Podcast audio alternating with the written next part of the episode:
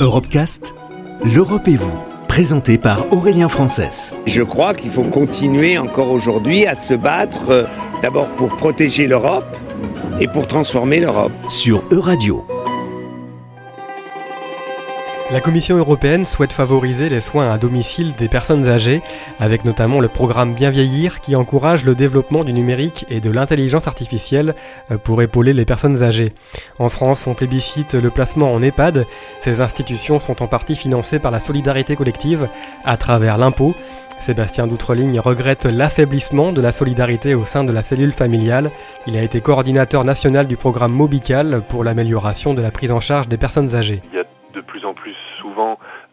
familles et dans les couples, les deux personnes du couple qui travaillent, et euh, le temps qui peut être consacré à la prise en charge, à la prise en soin des aînés ou d'un membre de la famille se restreint à peau, de chagrin.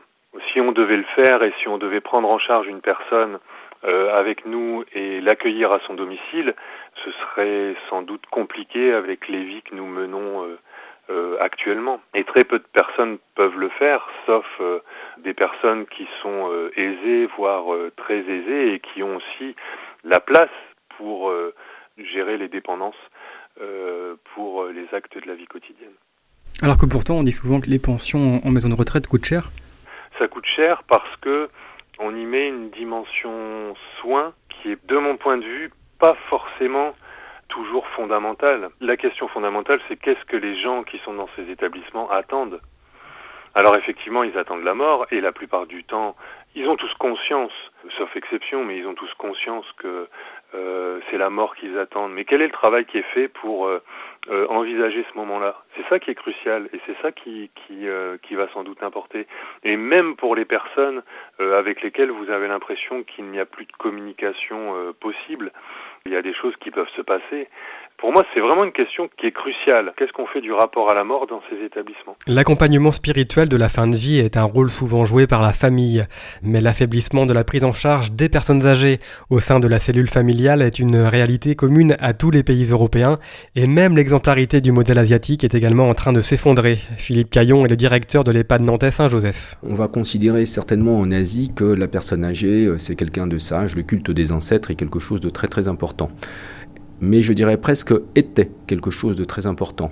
Ce qui va être intéressant d'observer, c'est comment euh, la relation qu'ils vont avoir avec les personnes âgées va évoluer au fur et à mesure que la moyenne d'âge et l'espérance de vie va évoluer. Euh, la différence, elle est essentiellement là. La société occidentale, mais les autres sociétés orientales, euh, ne vont évoluer d'une façon très différente, tout simplement parce que, par rapport à ce qui se passe jusqu'à présent, tout simplement parce que je pense qu'ils vont se retrouver avec un constat qui est le nôtre actuellement, euh, c'est d'une espérance de vie qui, euh, qui évolue d'une façon extraordinaire. Et à partir de ce moment-là, jusqu'à présent, euh, ils étaient probablement confrontés à trois générations maximum, les grands-parents, les parents, les enfants. Maintenant, en France, cinq générations, ce n'est franchement plus quelque chose d'extraordinaire. Donc on n'est pas du tout, du tout, du tout dans la, dans la même logique.